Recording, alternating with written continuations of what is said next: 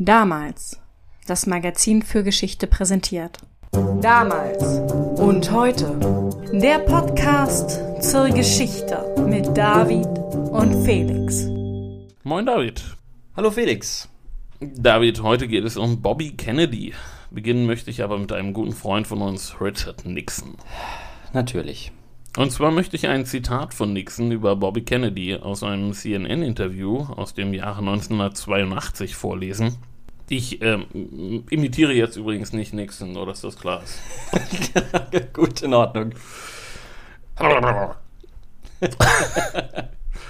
er war wie ein Jesuitenpriester aus dem 17. Jahrhundert. Leidenschaftlich, jemand, der keine Opposition duldete, sehr intelligent. Oha, na das klingt doch schon mal vielversprechend oder furchteinflößend, je nachdem. Auf jeden Fall ein poetischer Vergleich, finde ich. Ja, du kannst ja am Ende der Folge mal sagen, was du von Nixons Einschätzung hältst. Es geht also um Bobby Kennedy, den Hoffnungsträger des linken Amerika 1968, als er Präsidentschaftskandidat war, aber tragischerweise im Juni 68 einem Attentat zum Opfer fiel. Das ist aber nur die eine Seite von Bobby Kennedy. Auf der anderen Seite steht der Wasserträger JFKs, der Justizminister, der an Sabotageoperationen auf Kuba und an Abhöraktionen gegen Martin Luther King beteiligt war. Er war eine zwiespältige oder zumindest facettenreiche Figur. Das kann man so sagen, ja. Ich habe meinen Artikel im Heft mit einem Zitat von Martin Luther King begonnen und auch das möchte ich hier als zweite Meinung neben der von Nixon an den Anfang stellen. Kurz nach der Ernennung Bobbys zum Justizminister sagte King über ihn folgendes. Irgendwo in diesem Mann steckt etwas Gutes. Unsere Aufgabe ist es, seinen moralischen Kompass zu finden und ihn für unsere Sache zu gewinnen. Er sieht damals also etwas in Bobby Kennedy, das nicht jeder erkannt hat oder zumindest nicht so früh erkannt hat. Darauf willst du ja hinaus, ne? Genau.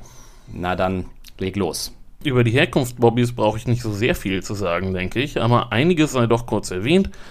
Bobby war das siebte von neun Kindern von Joseph Patrick Kennedy, einem neureichen irischstämmigen Unternehmer aus Boston.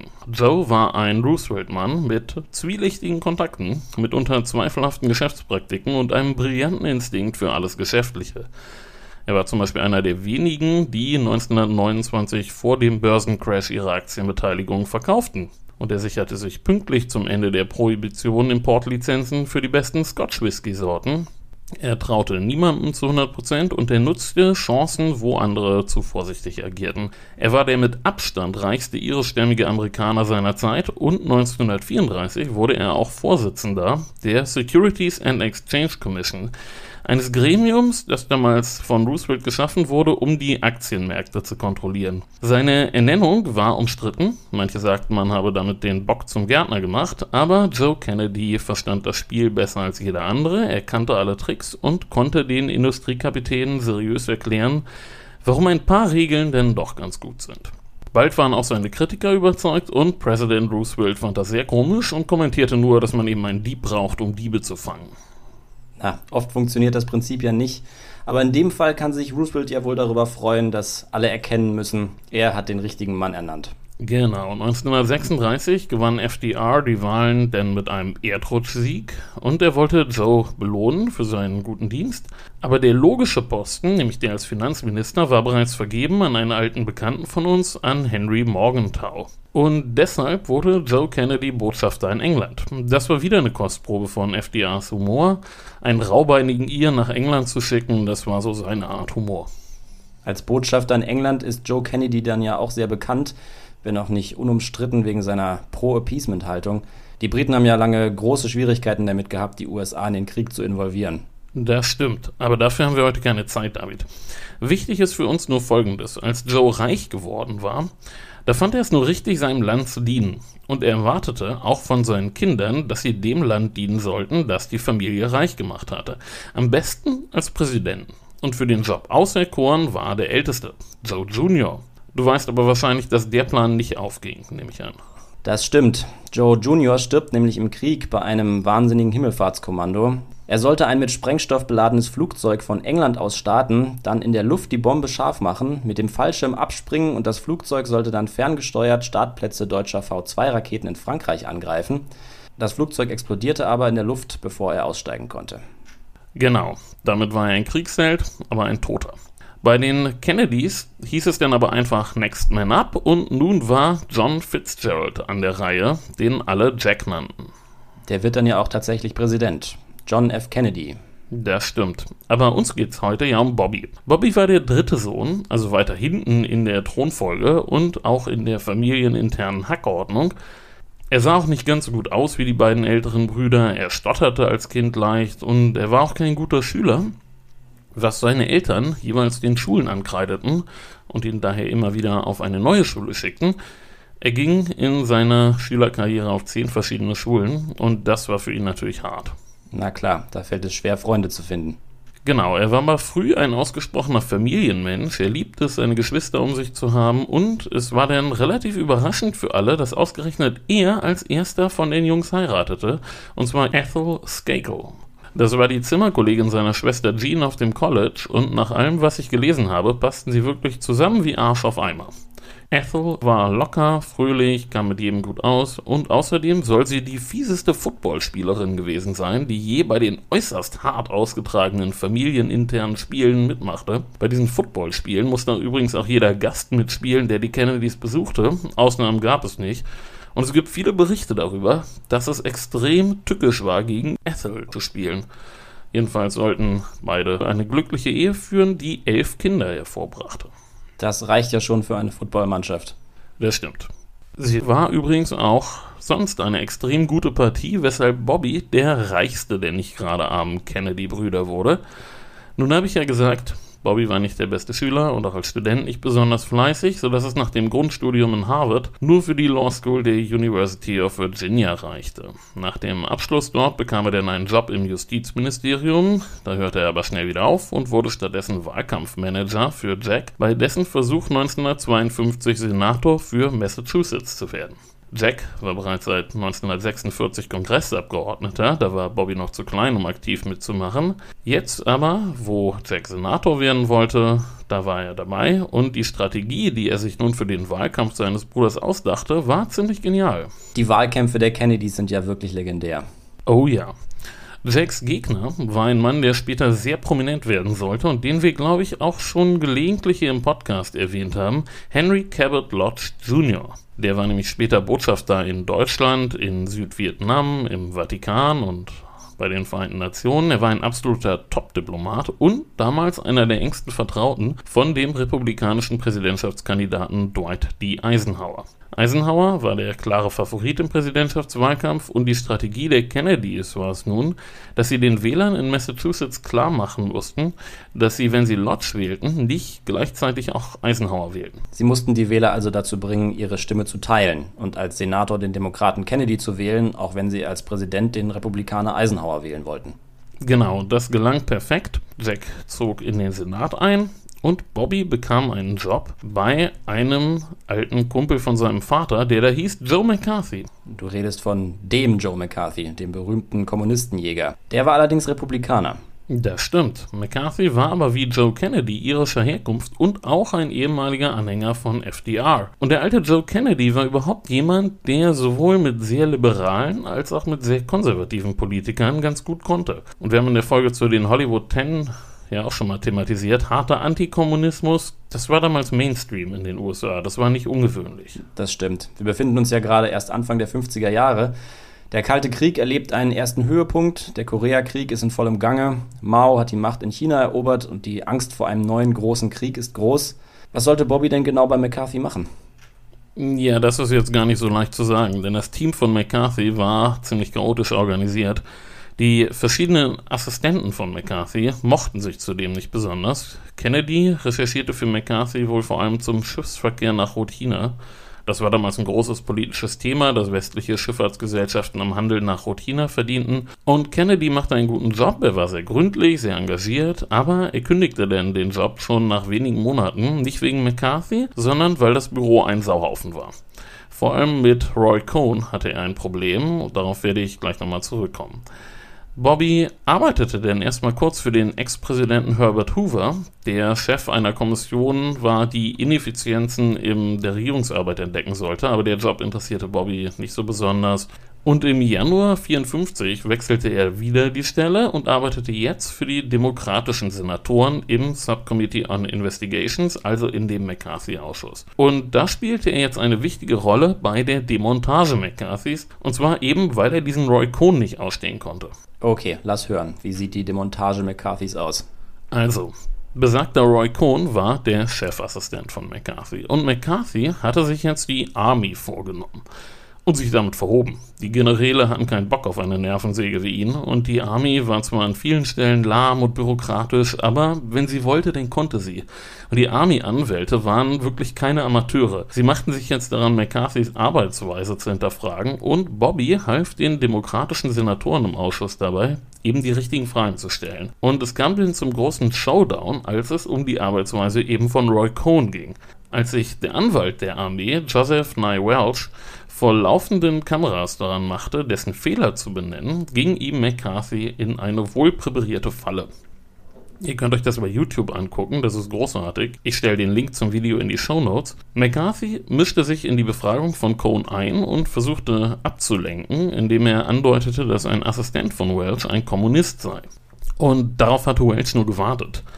Er sagte zu ihm, Little did I dream that you could be so reckless and so cruel as to do an injury to that lad. Ich konnte mir nicht vorstellen, dass sie so grausam sein würden, den Jungen anzugreifen. McCarthy machte aber weiter. Und Welch unterbrach ihn wieder und sagte, You have done enough, have you left no sense of decency at all. Haben Sie überhaupt keinen Anstand mehr? Und der Gesichtsausdruck von McCarthy und der von Cohn gaben die Antwort auf die Frage. Wie gesagt, den Link packe ich in die Shownotes. Das Ganze war vorher genau geplant und einstudiert von Wells. Nichts daran war Zufall. Und Bobby trägt seinen Teil dazu bei, weil er diesen Cohn nicht leiden kann. Genau. Dessen Karriere wollte er sabotieren. Er steckte auch Material über Cohn und dessen Methoden an die Presse durch. Sein Feind war nicht McCarthy, sondern immer Cohn. Und Bobby schrieb dann tatsächlich auch den Abschlussbericht über die Army-Anhörung, der fair und vernichtend war. Fair und vernichtend. Das muss ein guter Jurist wohl können. Ja, sowas lag Bobby. Seine Arbeitsweise war immer sehr gründlich, im Gegensatz zu der von Cohn. Und eins sei hier betont, am Ende stolperte McCarthy ja nicht über sein Anliegen an sich, sondern eben über seine Arbeitsweise. Bobby teilte seinen Antikommunismus, aber eben nicht dieses Vorgehen. Für ihn war diese ganze Affäre aber eine wichtige Erfahrung, denn er lernte einmal das politische Geschäft richtig kennen und auch sehr viele wichtige Politiker persönlich kennen. Lyndon B. Johnson, Richard Nixon, Herbert Hoover hatte er kennengelernt und so weiter. McCarthy starb dann relativ bald und als Bobby später nochmal auf die ganze Geschichte angesprochen wurde, sagte er nur, The man is dead and I'm not going to do it. Über die Toten nichts Schlechtes. Genau. Nach den nächsten Wahlen übernahmen die Demokraten wieder die Mehrheit und kontrollierten damit auch das Subcommittee on Investigations und Bobby blieb jetzt Mitarbeiter der demokratischen Vertreter in diesem Komitee. Sein Chef war nun John McClellan, ein konservativer Demokrat aus dem Süden und natürlich ein alter Freund von Joe und Bobby machte für ihn die Day-to-Day-Arbeit, so das tägliche Geschäft. Das Komitee machte zu dieser Zeit auch wieder das, wofür es eigentlich gedacht war, bevor McCarthy es übernommen hatte, nämlich Betrügereien und Misswirtschaft in der Regierung zu untersuchen. Also Interessenkonflikte, Korruptionsfälle und solche Sachen. Genau das. Bobbys erster großer Fall und erster Erfolg war, dass er mit einer Untersuchung eines Interessenkonfliktes den Secretary of the Air Force, Harold Talbot, zum Rücktritt zwang. Und auch einige weitere Karrieren wurden bald beendet von ihm. Und bald hatte er den Ruf, immer sehr gut vorbereitet zu sein und anders als Cohn und McCarthy wurde er selten auf dem falschen Fuß erwischt. Jetzt müssen wir aber mal zur Seite schauen, nämlich in sein Privatleben. 1955 machte Bobby eine private Reise, die ihn sehr prägen sollte. Zusammen mit einem Supreme Court Richter, William O. Douglas, bereiste er für sechs Wochen die Sowjetunion. Und zwar vor allem die Randgebiete. Von Aserbaidschan aus ging es durch Turkmenistan und Usbekistan und so weiter. Und arrangiert worden war das Ganze natürlich von seinem Vater Joe, der eben wieder ein alter Freund von Douglas war. Natürlich. Ja, das war so ganz Erziehung nach Joes Geschmack. Er fand, das sei super für die Bildung seiner Jungs, solche Reisen zu machen. Und natürlich war es das auch. Und zwar besonders für Bobby, denn der war ja nie ein besonders guter Schüler und Student gewesen. So akademisches Lernen, das lag ihm nicht. Aber er war sehr neugierig und er lernte sehr stark über persönliche Eindrücke. Und darauf werden wir später noch zurückkommen. Was eben sehr auffällig bei meiner Recherche zu ihm war, praktisch jeder, der ihn kannte, sagte, dass Bobby jemand war, der sehr ernsthaft an den Menschen, denen er begegnete und ihren Problemen interessiert war. Und wir werden noch sehen, er war auch immer jemand, der bereit war, seine Ansichten zu ändern, wenn er konkret mit was in Berührung kam. Er war ganz sicher ein reicher Junge aus Neuengland, da müssen wir uns wirklich nichts vormachen. Aber wenn er etwas sah, was bislang außer seiner persönlichen Erfahrung, außer seiner Lebenswirklichkeit gelegen hatte, dann war er auch bereit, das anzunehmen und das wirklich ernst zu nehmen, darüber nachzudenken und mögliche Probleme anzugehen. Und das kann wahrlich nicht jeder. Das ist heute also unser Grundthema, die Entwicklung des Bobby Kennedy. Genau, darum geht's. Wir müssen bedenken, wir sind gerade Mitte der 50er Jahre. Da war Bobby gerade mal so 30 Jahre alt. Seine persönliche Entwicklung war also noch längst nicht abgeschlossen. Wie geht's denn beruflich für ihn weiter? Das große Thema für ihn wurde bald auch ein großes Thema für Amerika. 1956 hatte ein Reporter namens Viktor Riesel über Korruption im Bauwesen und bei den Speditionen in New York berichtet und daraufhin wurde er von einem Mitglied der Mafia mit Säure angegriffen.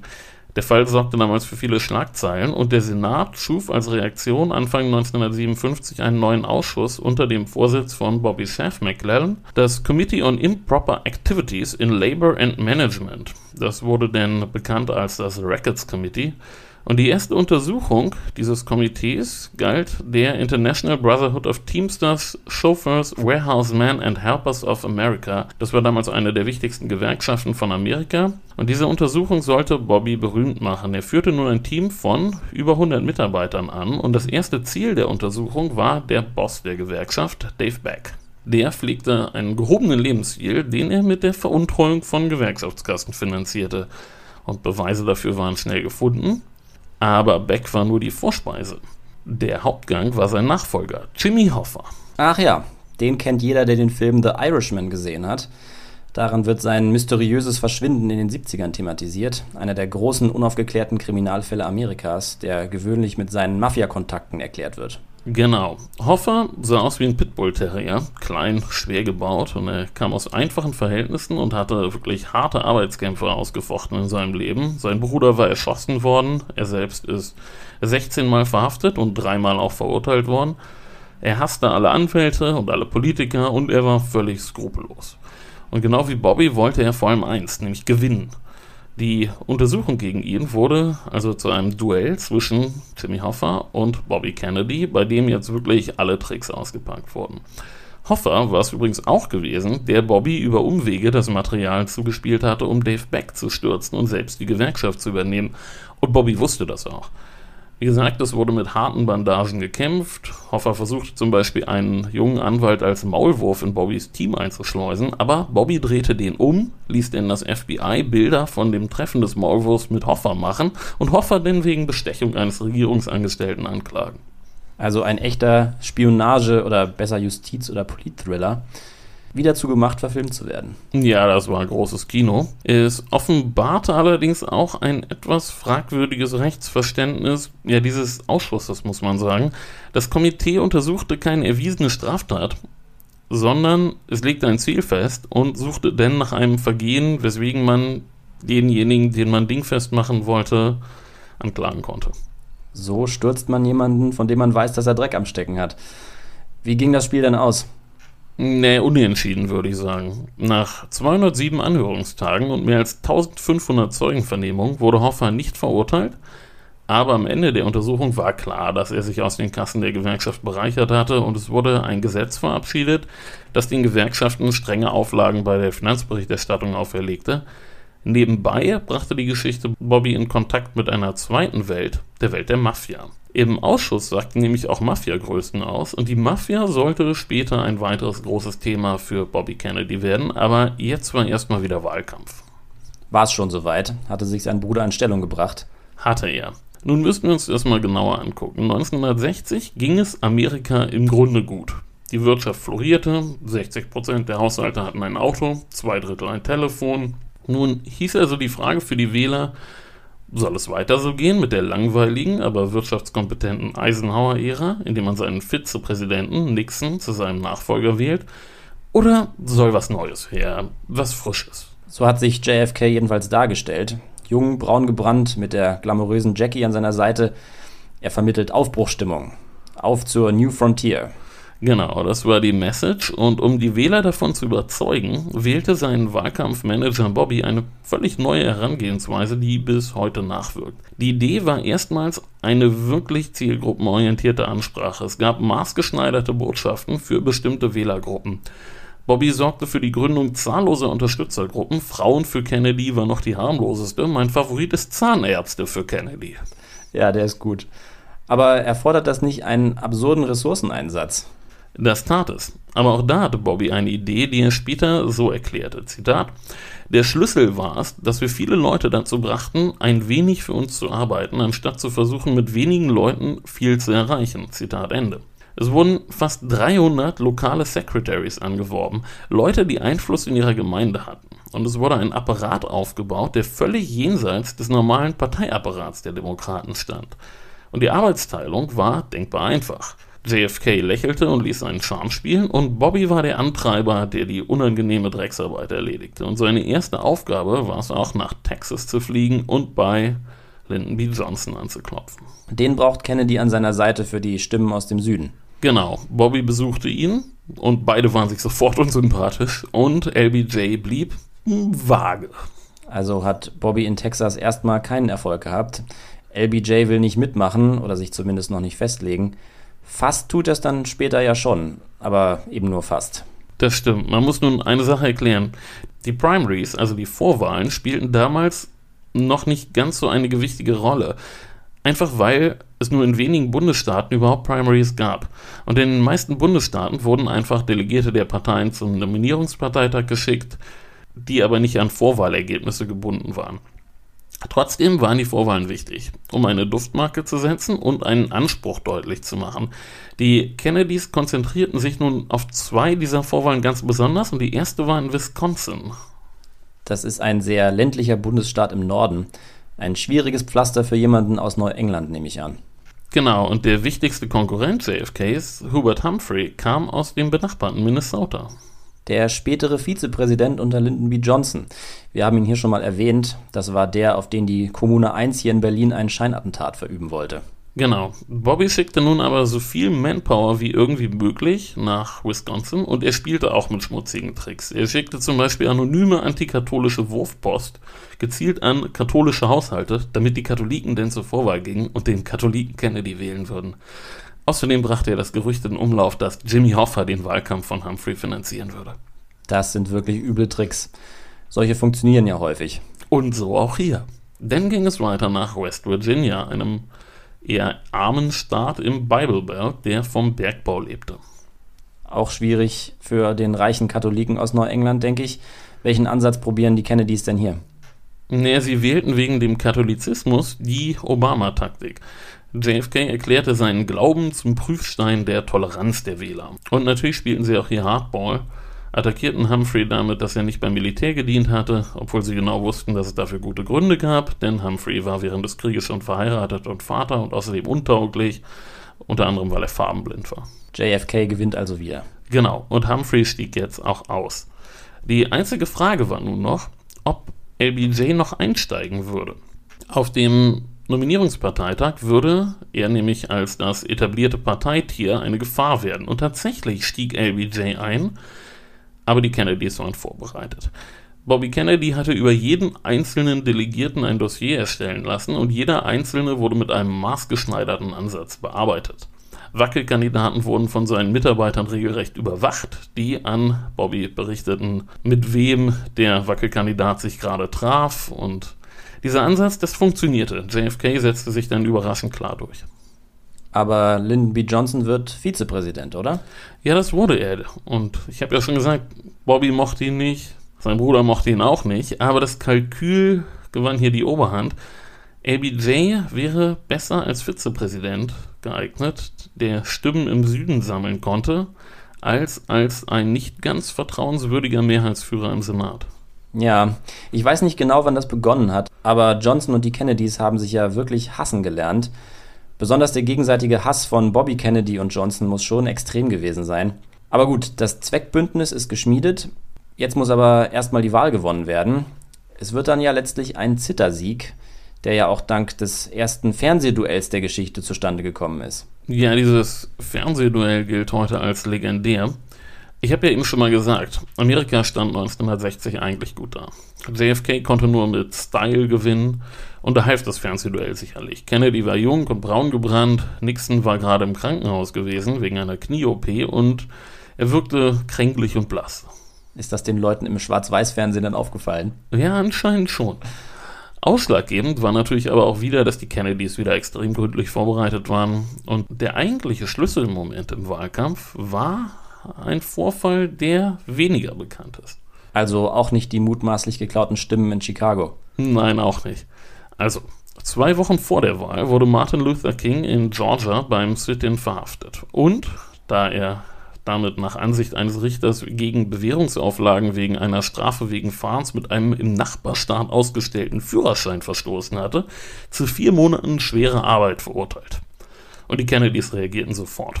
JFK rief bei Kings hochschwangerer Ehefrau an und versicherte ihr seine Unterstützung und Bobby rief den Gouverneur von Georgia an und der rief den seinen Schwager an, der gleichzeitig Parteisekretär der Demokraten und ein Kumpel von dem Richter war. Der Richter lenkte zügig ein, King wurde freigelassen und der Vater von Martin Luther King, der Martin Luther King Senior hieß, sagte öffentlich, ich hatte mir vorgenommen, gegen Senator Kennedy zu stimmen, wegen seines Glaubens. Aber jetzt kann er mein Präsident sein, ob er katholisch ist oder nicht. Und das Zitat ließ Bobby auf drei Millionen Flugblätter drucken, die zwei Tage vor der Wahl in allen afroamerikanischen Gemeinden im Süden verteilt wurden. Und vermutlich entschieden diese Stimmen der schwarzen Wähler im Süden denn die Wahl. Okay. JFK gewinnt mit maßgeblicher Hilfe von Bobby und indirekter Hilfe von Martin Luther King.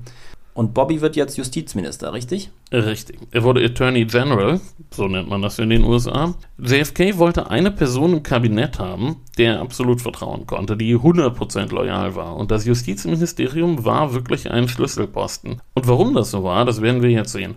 Zunächst zögerte Bobby aber noch den Job anzunehmen. Aber dann kam JFK wieder mit seiner Ask What You Can Do for Your Country Nummer. Er lud Bobby zum Frühstück ein und sagte, wenn ich Dean Rust bitten kann, seine Karriere aufzugeben und Adlai Stevenson ein Opfer zu bringen und Bob McNamara seinen Job als Firmenchef aufzugeben, und die kenne ich nicht mal, dann kann ich von meinem eigenen Bruder ja wohl erwarten, dass er seinen Beitrag leistet. Und Bobby fügt sich in sein Schicksal. Ähm, zur Erklärung, Dean Rusk war der Chef der Rockefeller Stiftung und wurde Außenminister. Stevenson war 1956 Präsidentschaftskandidat gewesen und wurde nun UN-Botschafter. Und McNamara war Chef der Ford Motor Company und wurde Verteidigungsminister. Genau. Zweifellos war Bobby Kennedy aber auch fachlich und von seiner Persönlichkeit her die perfekte Wahl als Attorney General. Er konnte sich in Themen festbeißen, er war extrem gründlich und er war ein brillanter Motivator. Er setzte bis heute die Maßstäbe für das Amt und es steht nicht von ungefähr heute sein Name am Gebäude. Sein erstes Projekt war die Mafia. An die hatte sich bis dahin niemand rangetraut. Bowie startete mit einer dünnen Liste von 40 Namen und nach zwei Jahren gab es 2300 dicke Aktenordner. Die Zahl der Anklagen in Mafia-Fällen stieg von 19 auf 687 pro Jahr und bei einer Verurteilungsrate von 90 Prozent. Nebenbei wurde auch eine ganze Reihe korrupter Politiker einkassiert, die Mafia-Kontakte hatte. Zwei Kongressabgeordnete, drei Verfassungsrichter, fünf Bürgermeister, zwei Polizeichefs und drei Sheriffs landeten deshalb im Knast. Und sie stammten allesamt aus der Demokratischen Partei. Hui, er streckt also auch vor Parteigenossen keineswegs zurück. So macht man sich nicht unbedingt Freunde, mal davon abgesehen, dass jedes Vorgehen gegen die Mafia ein beträchtliches Risiko mit sich bringt. Oh nein, so macht man sich keine Freunde. Seine Speerspitze im Kampf gegen die Mafia war übrigens die IRS. Also die Steuerfahndung. Genau. Dessen Chef, Mortimer Kaplan, war ein Überzeugungstäter und Bobby deckte ihm den Rücken. Selbst vor Freunden machte er nicht Halt, der Dekan von Harvard, den Bobby aus seinem Studium kannte und der ein guter Freund der Familie war, landete zum Beispiel auch wegen Steuerhinterziehung im Knast. Und natürlich war jetzt auch wieder Jimmy Hoffa dran. Den hatte Bobby nicht vergessen und 1964 war es soweit. Hoffa wurde wegen Bestechung und Betrug zu 13 Jahren Haft verurteilt. So wird auf diesem Wege also auch gleich eine alte Rechnung beglichen. Ja, und auch Roy Cohn wurde wegen Meinheit und Justizbehinderung angeklagt, wurde aber freigesprochen. Das klingt jetzt alles recht gnadenlos. Ja, wenn jemand in sein Fadenkreuz geriet, dann hatte derjenige ein Problem, denn pfiff ihm der Wind wirklich mächtig ins Gesicht. Bobby sagte selbst einmal, wenn ich eine Untersuchung über dich in Gang bringe, bist du ruiniert. Wenn er sich aber für jemanden einsetzte, dann konnte er mächtig Rückenwind liefern, um bei deinem Bild zu bleiben. Oh ja. Und die erste Gruppe, die das erfuhr, waren die amerikanischen Ureinwohner. Zum Justizministerium gehörte auch die Lands and Natural Resources Division. Die bearbeitete Besitzansprüche der Ureinwohner und lehnte gewohnheitsmäßig alle ab, sodass sie dann vor Gericht verhandelt werden mussten, was teuer und zeitraubend war. Bobby wies aber jetzt den Abteilungsleiter an, damit aufzuhören und stattdessen außergerichtliche Einigungen zu erzielen, wenn immer das möglich war, und Ansprüche, die wegen betrügerischer Verträge aus der Vergangenheit bestanden, auch zu erfüllen. Dafür wurde er 1963 vom National Congress of American Indians ausgezeichnet und als 1968 die Vorwahlen in South Dakota stattfanden, siegte er im Distrikt eines Reservats mit 878 zu 9 Stimmen. Also, wenn Bobby sich einer Sache annahm, dann trieb er sie auch voran. Und er hatte ein Herz für Außenseiter. Ein großes Thema für ihn wurde zum Beispiel die Jugendkriminalität. Er gründete das Committee on Juvenile Delinquency und finanzierte Studien zu den Zusammenhängen zwischen Armut und Jugendkriminalität. Wenn er etwas mit seinem Lieblingswort als unacceptable, als inakzeptabel bezeichnete, dann legte er los und seine Begeisterungsfähigkeit, sein Antrieb, der war ansteckend. Bobby war kein genialer Jurist, aber er war ein Antreiber und JFK hatte die Devise von der New Frontier ausgegeben, die du vorhin schon erwähnt hast, und gesagt, er wolle the best and the brightest, die besten und cleversten in der Regierung. Und die Aktivisten und Anwälte, die Ex-Marines und Veteranen, die jetzt im Justizministerium anfingen, sagten über sich selber, We are the Riot Squad for the New Frontier. Wir sind das Überfallkommando der New Frontier. Sie bekamen extrem viel Freiheit, das Motto, das Bobby für sie ausgab, hieß the shit, just do it. Mach's einfach. Das Justizministerium wurde ein wilder Ort und wem das überhaupt nicht gefiel, war der FBI-Chef J. Edgar Hoover, der sagte später über Bobby, er war wie ein Kind im Porzellanladen. Es war Entweihung von Regierungsbesitz, das beklagenswerteste und unwürdigste Verhalten, was je ein Kabinettsmitglied an den Tag legte. Das passt ja auch zu dem, was Lyndon B. Johnson über die Kennedy-Brüder gesagt hat. Es gibt damals eben eine ganze Reihe Leute in der US-amerikanischen Politik, die in ihnen in erster Linie arrogante Gecken sehen, die sich nicht an die etablierten Regeln halten.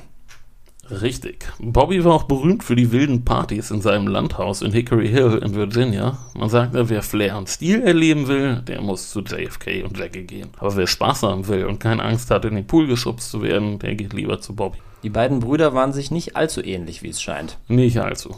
JFK war der Frauenheld, Bobby hingegen führte eine sehr stabile Ehe. JFK war charmant, hatte Flair, war aber oft etwas schwammiger, aber sicher auch ausgewogener in seinen politischen Aussagen. Bobby war der sozial etwas unbeholfenere, aber der leidenschaftlichere.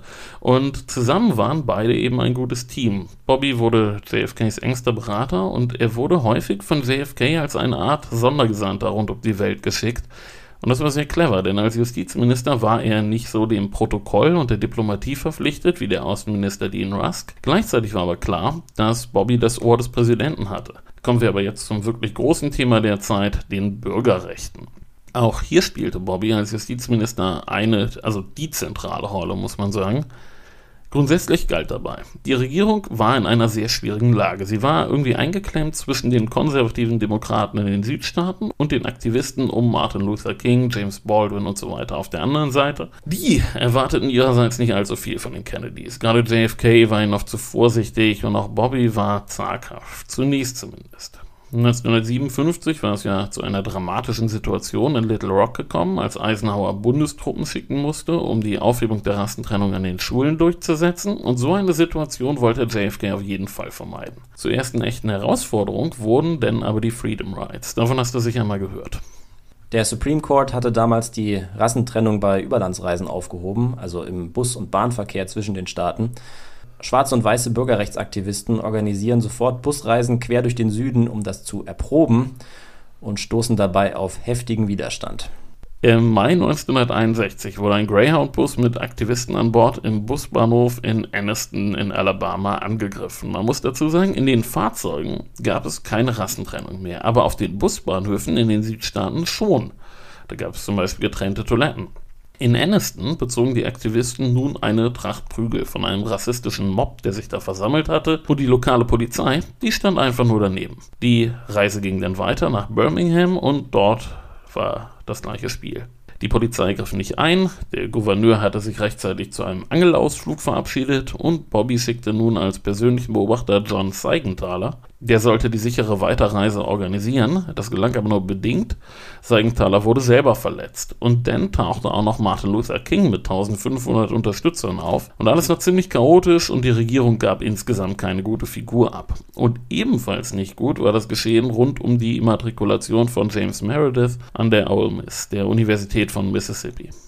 Auch ein berühmtes Ereignis der amerikanischen Geschichte. Meredith war der erste farbige Student an der Ole Miss. Rund um seine Immatrikulation kommt es zu schweren Ausschreitungen und, wie du sagst, gibt die Regierung dabei kein gutes Bild ab. Genau, die Armee griff viel zu spät ein, aber sie griff ein. Und das war wichtig. Nun muss man das Thema Kennedys und Rassengerechtigkeit etwas erörtern. Sowohl JFK als auch Bobby kannten das Thema Diskriminierung trotz ihrer privilegierten Herkunft durchaus. Sie waren beide als Iren und Katholiken in der Vergangenheit angefeindet worden. Bobby hatte außerdem während seiner Studienzeit als Studentenvertreter an der University of Virginia Ralph Bunch als Redner zu einer Veranstaltung eingeladen. Ralph Bunch war 1950 der erste schwarze Nobelpreisträger und er übernachtete bei dieser Gelegenheit bei Bobby zu Hause und daraufhin gab es einen Brandanschlag auf das Haus. Aus heutiger Perspektive würde man Bobby sicherlich als ziemlich sozialkonservativ bezeichnen, aber für die Zeit war er ahead of the curve. Er war ein bisschen den meisten Leuten voraus. Und die Grundlage war dabei immer sein Sinn für Gerechtigkeit. Wenn er Ungerechtigkeit sah, dann handelte er. Oft musste er sie wirklich erst mit eigenen Augen sehen. Wenn das aber geschehen war, dann legte er los. Und so nahm er die Erfahrung von den Freedom Rides und Ole Miss und legte los. Und der erste, der das zu spüren bekam, war George Wallace. Der rassistische demokratische Gouverneur von Alabama, der auch mehrfach als Präsidentschaftskandidat antritt und der sich später übrigens für seine früheren Ansichten entschuldigt hat. Genau, der, der wollte in Alabama an der Uni eine ähnliche Show abziehen, wie das an der Ole Miss passiert war. Aber die Kennedys machten Druck auf ihn, zum Beispiel indem sie große Unternehmen dazu brachten, sich öffentlich von den weißen Rassisten im Süden zu distanzieren. Und als dann der große Tag kam, an dem sich erstmals zwei schwarze Studenten an der University of Alabama immatrikulierten, trat Wallace zwar medienwirksam auf, aber es blieb alles ruhig, es kam nicht zu Ausschreitungen. Und auch beim March of Washington von Martin Luther King im August 63 blieb alles ruhig und das hatte viel mit viel harter Arbeit hinter den Kulissen zu tun. Martin Luther King hält da ja seine berühmte I Have a Dream Rede. Du hast ihn jetzt mehrfach genannt und auch am Anfang der Folge zitiert, aber so richtig wird mir seine Beziehung zu Bobby Kennedy noch nicht klar. Die war auch wirklich schwierig. Die Wege beider kreuzten sich immer wieder, aber sie waren sehr unterschiedliche Typen und kamen eigentlich nicht gut miteinander klar. Beide sprachen auch nicht dieselbe Sprache. King hatte diesen pastoralen Stil, Bobby hingegen war ja, direkt bis hin zur Grobheit. Und einerseits setzte sich Bobby mehrfach für King ein, aber es stimmte auch zu, dass das FBI ihn abhörte. Es war eine schwierige Beziehung, die sich aber mit der Zeit auch veränderte und ich komme später nochmal darauf zurück. Spätestens 1963 waren die Kennedys aber im Kampf um die Bürgerrechte voll involviert. Der Civil Rights Act von 1964 wurde zwar unter LBJ verabschiedet, aber er war von JFK vorgeschlagen worden und Bobby war maßgeblich an der Arbeit daran beteiligt. Zum Feindbild der Rassisten im Süden wurde nun auch er, nicht sein Bruder JFK. Auf der anderen Seite gewann er mit der Zeit den Respekt der Aktivisten, die einsahen, dass sie ihn unterschätzt haben. Bevor wir aber in dieser Front weiterarbeiten, müssen wir noch kurz einen anderen Schauplatz politischer Auseinandersetzungen in den Blick nehmen, Kuba.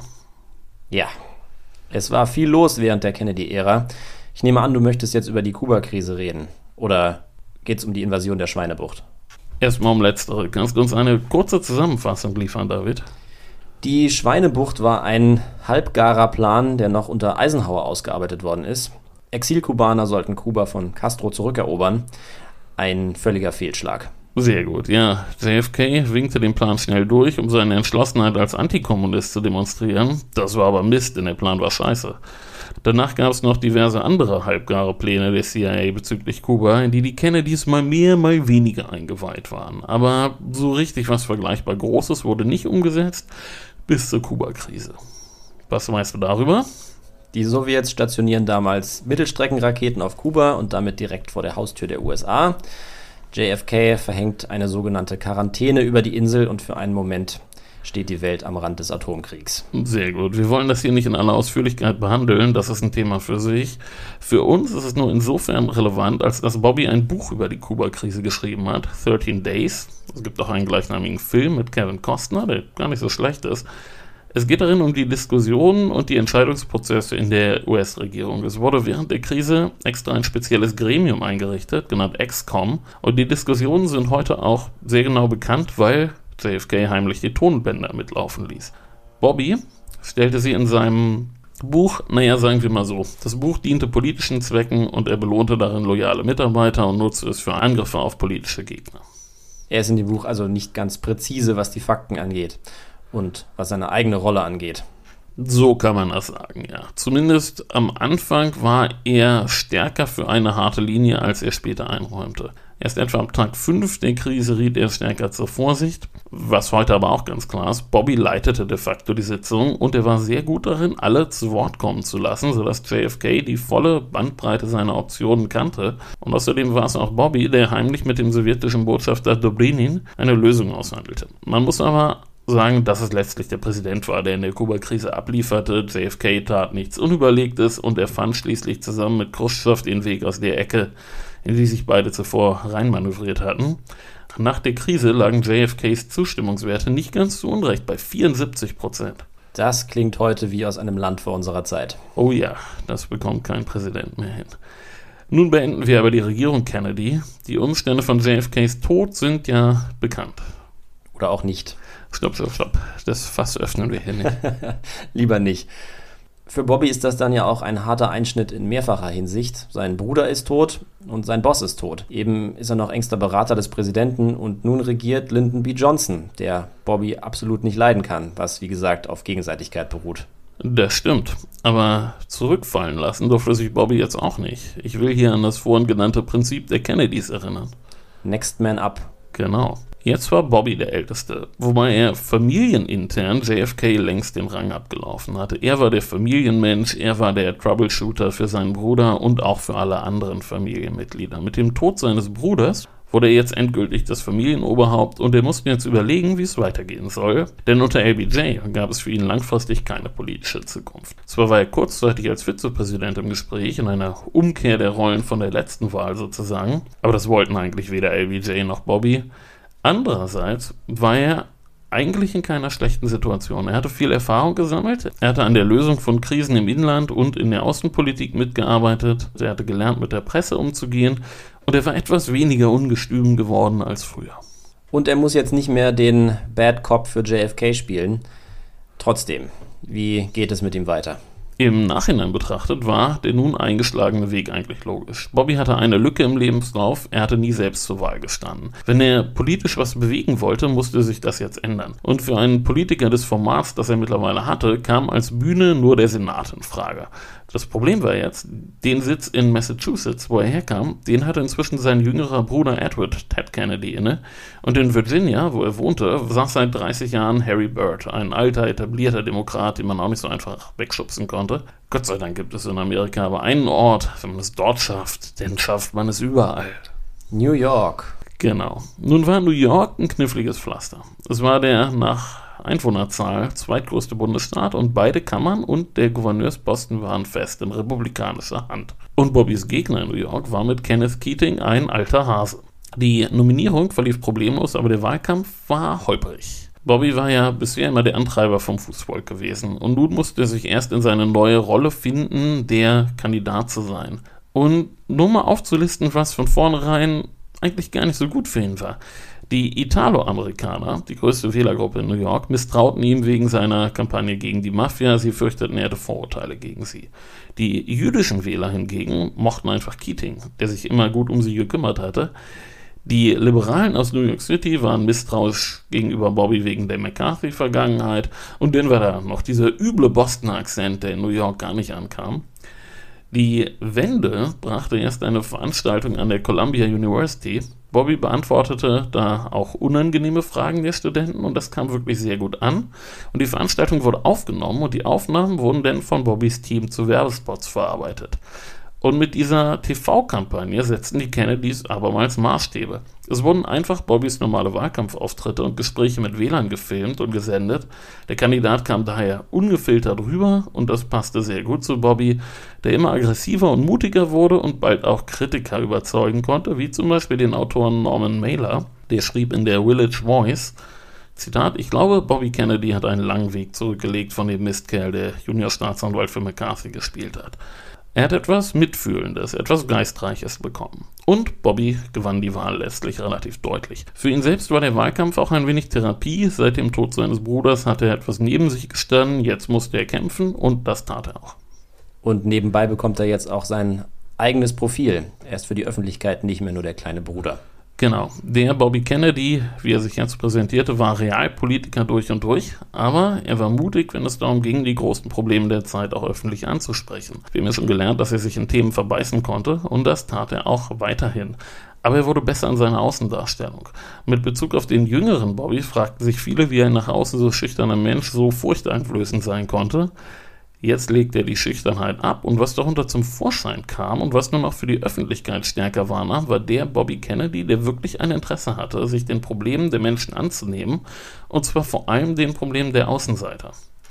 Zum Beispiel streikten 1966 die Erntearbeiter in Kalifornien, die zum größten Teil von den Philippinen stammten und sehr schlechte Arbeitsbedingungen hatten. Und daraufhin machte das Migratory Labor Subcommittee des Senats einen Ortstermin in Delano, und Bobby sprach dabei unter anderem mit Cesar Chavez und seiner Stellvertreterin Dolores Huerta von der Landarbeitergewerkschaft United Farm Workers. Huerta erinnerte sich später an das Gespräch und sagte, Robert kam nicht, um uns zu erzählen, was gut für uns sei, sondern er kam und stellte zwei Fragen. Was wollt ihr und wie kann ich euch dabei helfen? Und dafür liebten wir ihn. Die Arbeitsmigranten wurden denn eins seiner großen Themen in den kommenden Jahren, aber es gab noch andere. Hast du schon mal was von Bed-Stuy gehört? Das ist ein Stadtteil von New York, soweit ich weiß. Genau, Bed-Stuy ist die Kurzform von Bedford-Stuyvesant, einem Stadtteil von Brooklyn. Das war vor dem Krieg gar kein schlechter Stadtteil gewesen, aber in den 50ern ging es steil bergab. Die weiße Bevölkerung zog weg in die Vororte und Bed-Stuy wurde Amerikas größtes Armenviertel. 450.000 Menschen lebten dort, vor allem Schwarze und Puerto Ricaner.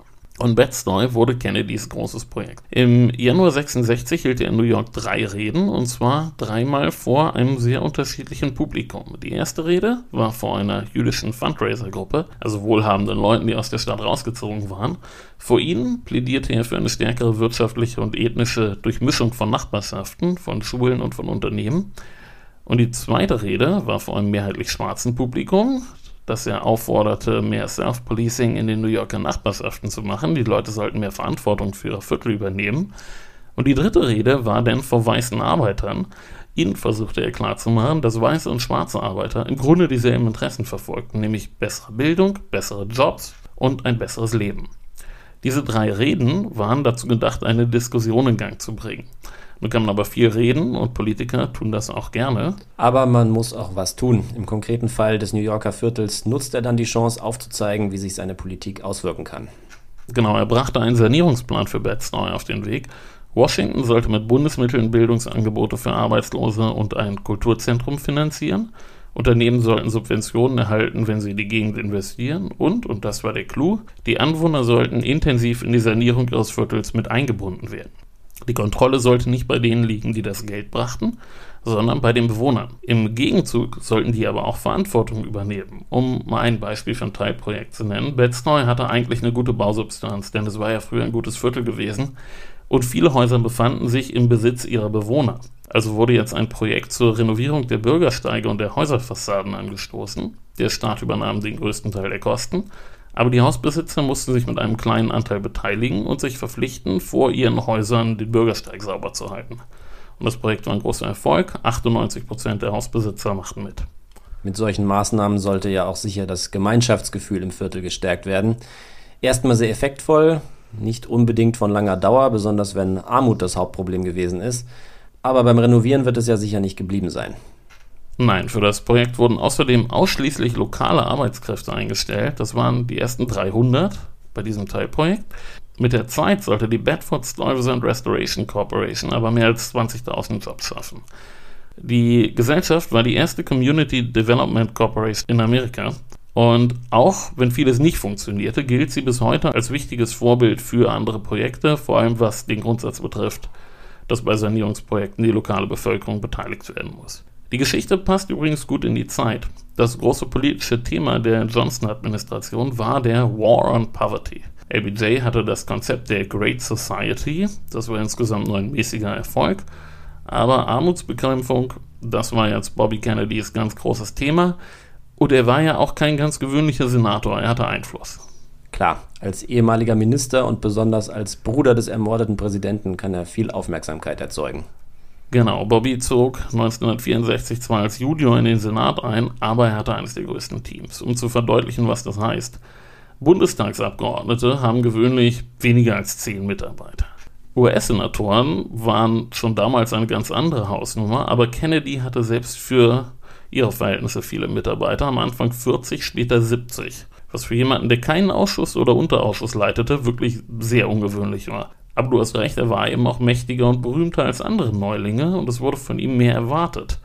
Aber er hatte eben auch mehr Möglichkeiten. Das zeigte sich zum Beispiel, als er 1966 nach Südafrika reiste. 1966, da war Mandela schon nach Robben Island verfrachtet worden. Wir befinden uns in der finstersten Apartheidzeit. Genau, und in Südafrika sah man kritische ausländische Politiker nicht gerne. Man ließ auch nicht jeden ins Land. Aber den Bruder des ermordeten amerikanischen Präsidenten nicht reinlassen? Ja, das würde schlecht aussehen. Dem kann man schlecht ein Visum verweigern. Ja, als Bobby am Flughafen ankam, herrschte Chaos. Es waren 4000 Studenten gekommen, um ihn zu sehen, weiße und schwarze Studenten. Und das setzte den Ton für die ganze Reise. Am 6. Juni sprach er an der Uni in Kapstadt und die Rede ist heute als Ripple of Hope Speech bekannt. Ich tue den Link zur ganzen Rede wieder in die Show Notes. Hier nur so viel. Er sagte, dass die Handlungen jedes Einzelnen einen Unterschied machen und dass Millionen kleine Akte mutigen Widerstands auch das mächtigste Regime fortspülen werden. Das wird das Regime nicht gern gehört haben.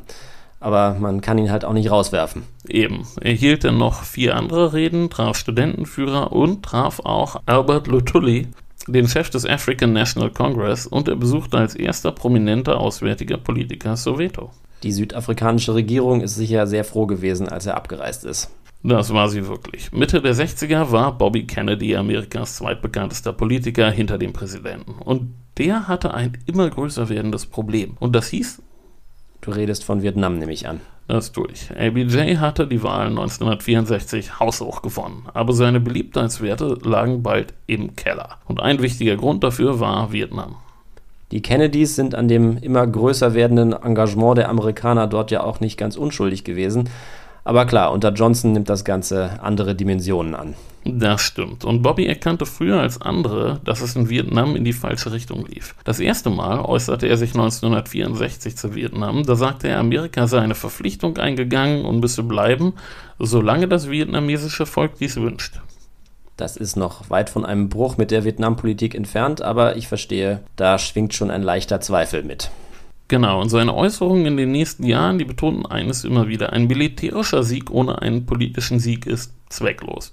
Er forderte politische Programme, um die Armut im Land zu beseitigen, die den Kommunismus erst hervorbrachte. Im Frühjahr 1965 stimmte Bobby im Senat zwar für ein Finanzierungspaket für den Militäreinsatz, aber gleichzeitig riet der LBJ davon ab, die amerikanische Bombenkampagne fortzusetzen. Und im Februar 66 legte er einen Friedensplan vor, der vorsah, den Kommunisten in Südvietnam eine Teilhabe an der Macht einzuräumen, woraufhin die Chicago Tribune ihn als Ho Chi Kennedy und Ho Chi Minhs trojanisches Pferd bezeichnete. Okay, damit dürfte er sich bei Johnson, der ihn ja eh nicht mochte, nicht beliebter gemacht haben. Ganz sicher nicht. Er war dann erstmal eine Weile zurückhaltender, wobei er einem Journalisten gegenüber einmal sagte, ich fürchte, wenn ich mich offen äußere, wird Linden aus Prinzip das Gegenteil machen.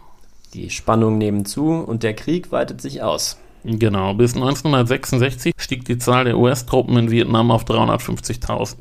Im selben Jahr wurden 9.378 Tote und 62.024 verwundete GIs gezählt. Noch stand die Mehrheit im Senat und auch im Land hinter LBJ, aber das änderte sich gerade. Und irgendwann wartete das politische Amerika nur noch darauf, dass sich der mächtigste Demokrat nach Johnson öffentlich vom Präsidenten abwenden würde. Am 2. März 1967 hielt Bobby wieder eine Rede im Senat zum Thema Vietnam. Darin sagte er, drei Präsidenten würden die Verantwortung für Vietnam tragen, jeder seinen Teil. Er selbst sei in vielen Entscheidungen beteiligt gewesen und dann folgten die Worte, für die Vietnamesen muss es aussehen wie die Offenbarung des Johannes. Und siehe, ich sah ein fahles Pferd und der darauf saß, hieß tot. Er forderte, die Bombenkampagne zu stoppen, das politische und soziale System Südvietnams zu reformieren, mit den Kommunisten zu verhandeln, die eigenen Truppen abzuziehen und internationale Beobachter ins Land zu holen, um den Waffenstillstand und Neuwahlen in Südvietnam zu überwachen. Und mit dieser Rede war der Protest gegen den Krieg endgültig im politischen Mainstream angekommen. Denn Bobby Kennedy, das war kein liberaler Träumer, das war kein politischer Außenseiter.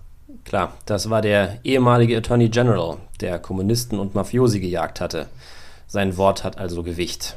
Eben, und es gab in dieser Zeit kaum jemand, der so glaubwürdig über schwierige Themen reden konnte, denn Kennedy kannte alle und sprach mit jedem. Was sein Netzwerk anging, das stand ja ganz in der Tradition seines Vaters, seine Kontakte reichten von ganz links bis nach ganz rechts.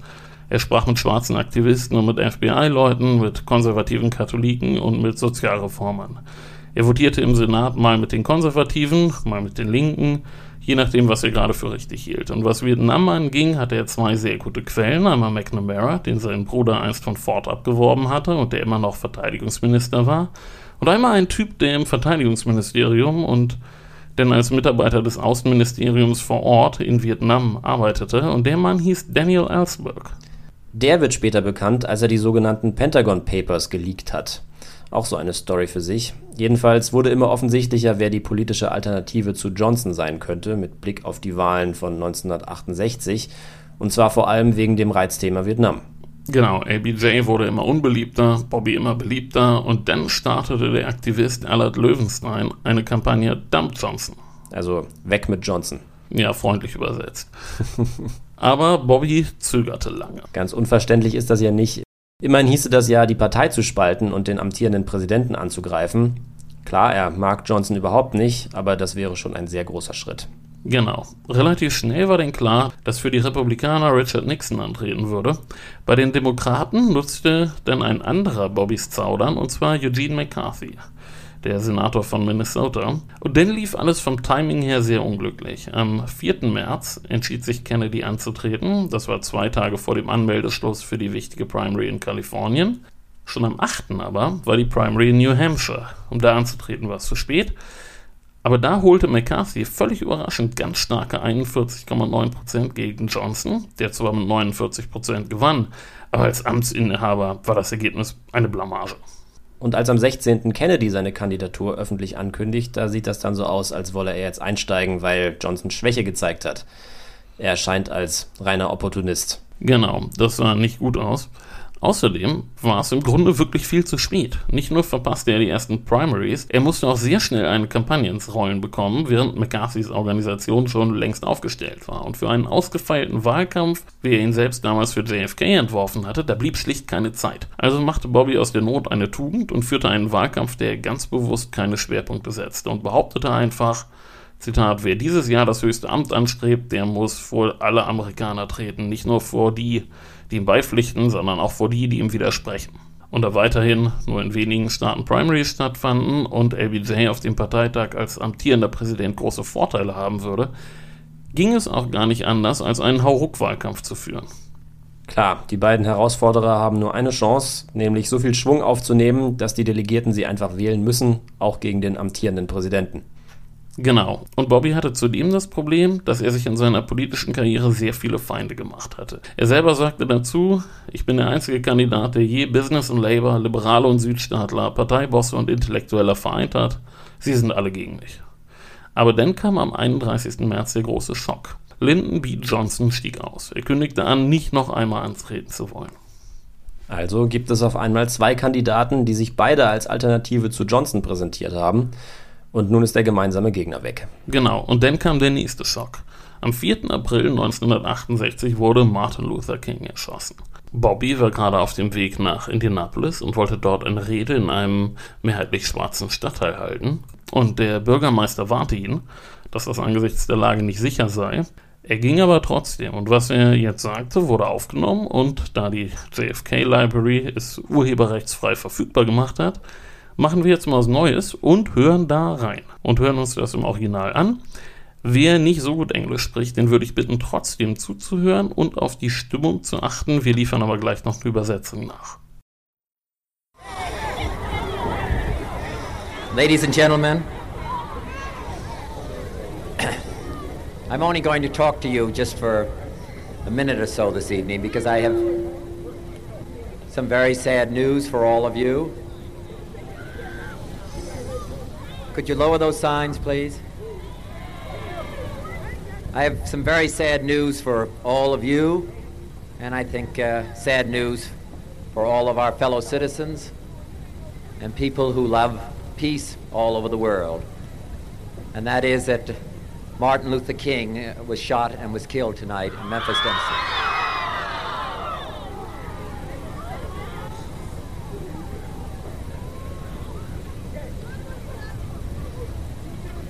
Martin Luther King dedicated his life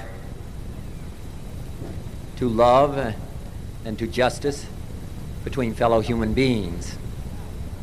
He died in the cause of that effort.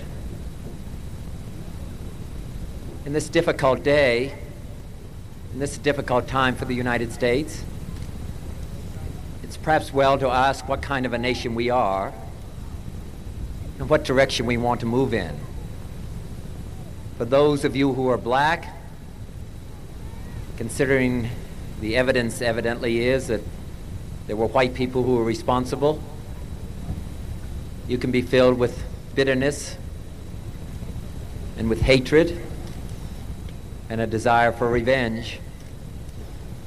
We can move in that direction as a country in greater polarization, black people amongst blacks, and white amongst whites, filled with hatred toward one another.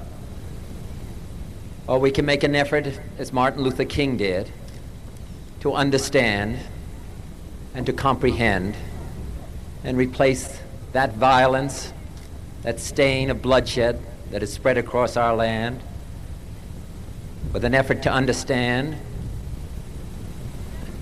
compassion, and love for those of you who are black and are tempted to fill with, be filled with hatred and mistrust of the injustice of such an act against all white people, I would only say that I can also feel in my own heart the same kind of feeling. I had a member of my family killed, but he was killed by a white man. But we have to make an effort in the United States. We have to make an effort to understand, to get beyond or go beyond these rather difficult times. My favorite poem, my, my favorite poet was Aeschylus. And he once wrote,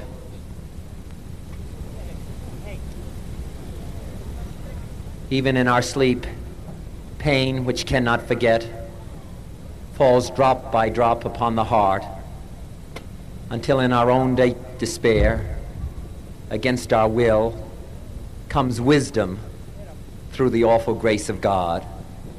What we need in the United States is not division. What we need in the United States is not hatred. What we need in the United States is not violence and lawlessness, but is love and wisdom and compassion toward one another, and a feeling of justice toward those who still suffer within our country, whether they be white or whether they be black.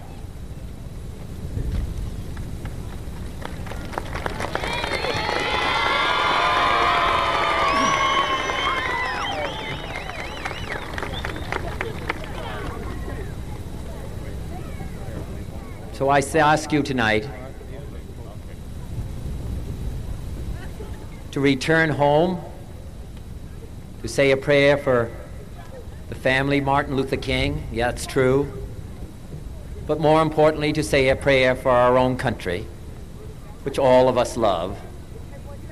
A prayer for understanding and that compassion that of which I spoke. We can do well in this country. We will have difficult times. We've had difficult times in the past but we will, and we will have difficult times in the future. It is not the end of violence. It is not the end of lawlessness, and it's not the end of disorder.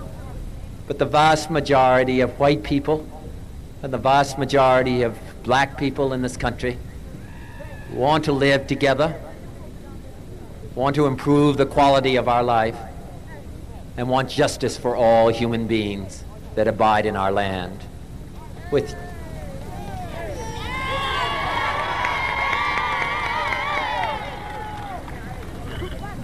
and what dedicate ourselves to what the Greeks wrote so many years ago to tame the savageness of man and make gentle the life of this world. Let us dedicate ourselves to that and say a prayer for our country and for our people. Thank you very much. Ja, um das Ganze auf Deutsch zusammenzufassen. Er teilt den Zuschauern die Nachricht vom Tod Martin Luther Kings mit und äußert Verständnis für den Schmerz und die Wut der Menschen, ruft sie aber auf, sich in ihrem eigenen Handeln nicht von dieser Wut leiten zu lassen. Martin Luther King hätte nicht gewollt, dass weiße und schwarze Menschen sich einander feindlich gegenüberstehen. Er erinnert auch daran, dass sein eigener Bruder getötet wurde, und zwar von einem weißen Mann, und er sei darüber sehr wütend gewesen, aber Amerika brauche nicht noch mehr Wut und Gewalt, sondern Verständnis, Liebe und Mitgefühl. Die Zeiten seien schwierig und es werde auch weiterhin schwere Zeiten geben, aber die Menschen im Land teilten ein gemeinsames Ziel von Frieden und Gerechtigkeit. Und ja, ich denke, der Ton und die Reaktion des Publikums sind vielsagend. Ja, es war das erste Mal, dass er sich überhaupt öffentlich zum Mord an seinem Bruder äußerte. Und ja, kein anderer Politiker in der Zeit konnte den, den Schmerz und den Verlust so rüberbringen wie Bobby Kennedy. Er war nicht so smart und charmant wie sein Bruder. Aber er wirkte nahbar, er zeigte Gefühle, wie auch in dieser Rede. Und die Rede brachte dem Wahlkampf den Schwung, den er brauchte. Auf eins möchte ich am Rand übrigens noch hinweisen. Bobby war einer der ersten Politiker, der Blacks sagte. Die Norm zu der Zeit war Negro. Sowohl bei den weißen Politikern als auch bei den schwarzen Aktivisten selber, wie zum Beispiel bei Martin Luther King. Und jetzt rauscht er durch die Vorwahlen, ja? Ja, er gewann in Indiana, dann in Nebraska, aber die wirklich wichtige Vorwahl war Kalifornien. Kalifornien war der bevölkerungsreichste Bundesstaat und was die Bevölkerung und die Politik anging, damals auch der repräsentativste Bundesstaat. In Kalifornien hieß der Gouverneur Ronald Reagan und auch Richard Nixon kam aus Kalifornien und hatte den Staat im Senat vertreten und es war klar, wenn ein Demokrat Präsident werden wollte, dann führte der Weg durch Kalifornien und durch ein starkes Ergebnis bei der Primary. Das war der erste Schritt dahin. Bobbys Berater mahnten ihn jetzt zur Vorsicht. Er solle etwas gemäßigter auftreten, aber er tat genau das Gegenteil. Er trat in mexikanischen Vierteln, in schwarzen Vierteln und vor weißen Arbeitern auf und er traf sich sogar mit den Black Panthers. Okay. Er wollte definitiv nicht über die Suburbs gewinnen, also über die Vorstädte. Ganz sicher nicht. Ja, und nun sind wir fast am Ende angekommen. Das dann ja sehr tragisch war. Er überlebt die Vorwahlen in Kalifornien nicht.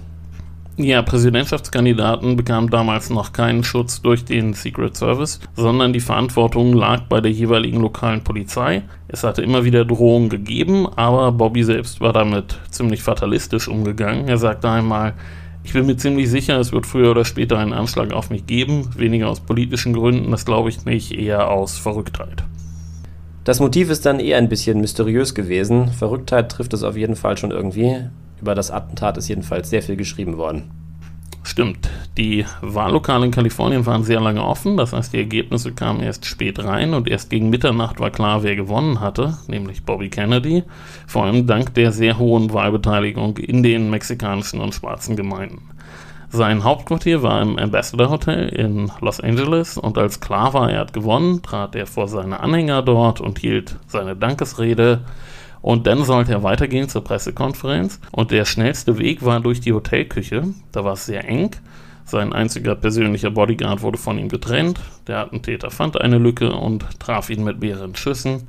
Bobby starb dann 25 Stunden später am 6. Juli 1968 um 1.44 Uhr im Hospital of the Good Samaritan in L.A. Der Attentäter war ein Palästinenser, dem Bobby zu Israel freundlich gewesen sein könnte. Er hat aber wohl auch unter den Folgen einer Kopfverletzung gelitten und seine Anwälte haben später argumentiert, er habe unter Hypnose gehandelt. Das Attentat erfolgte jedenfalls genau ein Jahr nach dem Ausbruch des Sechstagekriegs in Israel. Ja, der junge Hoffnungsträger ist jetzt jedenfalls tot und die Demokraten versinken im Chaos. Das kann man so sagen, ja. Als Vertreter des Partei-Establishments stellte sich Vizepräsident Hubert Humphrey auf dem Nominierungsparteitag gegen Eugene McCarthy zur Wahl. Der Parteitag fand in Chicago statt und es kam zu schweren Unruhen auf den Straßen mit hunderten Verletzten. Humphrey setzte sich schließlich durch und erzielte sogar ein ganz gutes Ergebnis bei der letztlichen Wahl, war aber letztlich aufgrund der ganzen Umstände chancenlos und zwar gegen Richard Nixon. Tricky Dick. Und statt linker Politik gibt es eine gute Portion Kissinger und nicht zu vergessen Watergate. Wir wissen natürlich nicht, ob Bobby gegen Nixon gewonnen hätte, aber man kann mit relativ hoher Wahrscheinlichkeit sagen, dass eine Präsidentschaft von ihm anders verlaufen wäre als die von Nixon. Allerdings, das kann man wohl so sagen, ja. Ja, er ist schon eine interessante Figur gewesen. An ihm kann man auch wirklich gut die Entwicklung festmachen, die Amerika in den 60ern durchlaufen ist. Wir haben heute über den Antikommunismus der Eisenhower-Ära und die Kuba-Krise geredet, über Mafiosi und Gewerkschaftsbosse, Kämpfe um Bürgerrechte, den War on Poverty und den Vietnamkrieg. Ein hartes Programm. Ja, deshalb ist die Folge auch mal wieder etwas länger geworden, aber wir werden auch wieder ein paar kürzere liefern. Aber du hast recht. In der Person Bobby Kennedy spiegeln sich all diese Dinge wieder. Und äh, genau deshalb galt er damals auch als der, der die Brücken bauen konnte zwischen Arbeitern und College Boys, zwischen der älteren und der jüngeren Generation. Ich habe mich im Studium damals viel mit seinem Bruder befasst, weil sich dessen Amtsantritt da gerade zum 50. Mal jährte und es hier in Berlin auch das John F. Kennedy Institut für Nordamerika-Studien gibt und dort viele Seminare und Vorträge und Angebote einfach zu John F. Kennedy gemacht wurden. Aber ich wage jetzt mal zu behaupten, sein Bruder war eigentlich die spannendere Persönlichkeit. Beide haben jedenfalls wirklich ein tragisches Ende genommen. Und beide haben durch ihr gewaltsames Dahinscheiden die USA in schwere Traurigkeit gestürzt. Nun aber zum nächsten Teil der Folge. Wir erfahren jetzt von Stefan Bergmann, dem Chefredakteur von damals, worum es im Titelthema des neuen Heftes geht. Hallo Herr Bergmann, worum geht es im neuen damals Titelthema? Hallo Herr Meching, wir beschäftigen uns mit dem Pilgerwesen des Mittelalters. Seit der Spätantike nahm die Zahl der Christen, die Ziele im Heiligen Land ansteuerten, kontinuierlich zu. Anfangs ging es vor allen Dingen darum, an die Orte zu gelangen, an denen der Überlieferung zufolge Jesus Christus gewirkt hatte. Man wollte sozusagen auf seinen Spuren wandeln und dort beten. Später trat das Motiv, durch das Pilgern von seinen Sünden erlöst zu werden, allmählich in den Vordergrund. Auf den Spuren Jesu wandeln, wie kam es denn dazu? In den 320er Jahren soll Helena, die Mutter Kaiser Konstantins des Großen in Jerusalem zweierlei gefunden haben. Es gibt übrigens keinen historischen Beweis für diese Reise. Das Grab und das Kreuz Christi. Damit kannte die wachsende Christenheit fortan nicht nur den Ort, an dem Jesus gekreuzigt und begraben worden war, dort wurde bald die Grabeskirche errichtet, sondern verfügte mit dem Kreuz auch über eine zentrale Reliquie. Das war sozusagen die Initialzündung dafür, dass es fortan viele Gläubige ins Heilige Land zog. Am Rande sind Sie schon mal gepilgert? Nein, bin ich noch nicht. Und Sie? Ja, auch noch nicht, aber ich würde gerne. Ich hatte mit meiner Frau zusammen während Corona einmal schon Flüge nach Porto gebucht. Dann durfte man aber nicht einreisen. Wir wollten von Porto aus den Caminho Portugues nach Santiago de Compostela laufen. Nicht aus religiösen Gründen, sondern aus einer Mischung von Motiven, wie es ja häufig gibt heutzutage. Eine Prise, ich bin dann mal weg, verbunden mit der Idee, dass es wahnsinnig gut tut, bei Wind und Wetter gehend zu entschleunigen neue Impulse aufzunehmen, auf andere Gedanken zu kommen, zu überlegen, was man im Leben noch alles machen will. Spielte diese eher weltliche Komponente bei den Pilgern des Mittelalters auch eine Rolle? Grundsätzlich waren sie religiös motiviert, aber es entwickelte sich bald eine Art Tourismus daraus, mit Pilgerberichten, die wie Reiseführer genutzt wurden, mit lokalen Guides, die den Pilgern die heiligen Orte zeigten, mit bewährten Schiffsrouten von Italien aus, auf denen die Gruppen ans Ziel gebracht wurden. Welche Pilgerziele, Sie haben Santiago de Compostela schon genannt, waren denn noch besonders begehrt? Wie gesagt, in Nordspanien war es Santiago de Compostela. Dort soll angeblich der Apostel Jakobus seine letzte Ruhestätte gefunden haben. Dann natürlich Rom, die Stadt der Märtyrer Petrus und Paulus, die zugleich mit ihren vielen beeindruckenden antiken Gebäuden sehr attraktiv war. In Deutschland Köln, wo seit 1164 die angeblichen Gebeine der heiligen drei Könige aufbewahrt wurden, und ein spannendes Beispiel aus Großbritannien, der Schrein des 1170 ermordeten Erzbischofs Thomas Becket, der schon bald danach Ströme von Pilgern anzog. Sie haben am Anfang davon gesprochen, dass auch die Erlösung von den Sünden als Motiv immer stärker wurde. Stichwort Ablass. Sie sagen es, aber von Anfang an. Im Zentrum des Pilgerns stand eigentlich das Nichtmaterielle, die lange, strapaziöse und oft auch gefährliche Reise, die wie die Ableistung einer Sühne war, viel beten, das bereuende In sich gehen, die Verehrung der Reliquien, das Erlebnis der heiligen Orte. Und dennoch Das Ganze schaukelte sich allmählich zu einem großen Geschäft hoch, unter anderem vorangetrieben von der Konkurrenz zwischen der Laterankirche, der Bischofskirche des Papstes und der Peterskirche. Pilgern bedeutete ja einerseits Ansehen für die besuchten Orte, andererseits ging es aber auch um Opfergaben der Gläubigen, das heißt Einnahmen. Seit dem Spätmittelalter setzten sich vom Papst gewährte Sündenablässe durch, für die man zahlen musste. In der frühen Neuzeit nahm das immer absurdere Züge an, siehe auch Luthers heftige Kritik daran. Ein Spitzenprodukt dieser Verirrung der sogenannte Plenarablass, also die vollständige Aufhebung aller im Fegefeuer abzubüßenden Sündenstrafen. Dieser war ursprünglich nur durch die Teilnahme an einem Kreuzzug zu erringen. Und dann gab es ihn für Geld. Ja, wieder mal ein spannendes Heft. Wir wollen es jetzt kurz machen. Folgt uns bei Twitter, Instagram, Facebook und auf allen Podcast-Plattformen, die ihr mögt. Genau. Und da, wo ihr uns Sterne geben könnt, könnt ihr uns Sterne geben. Das würde uns sehr freuen. Macht's gut und bis zum nächsten Mal. Ciao.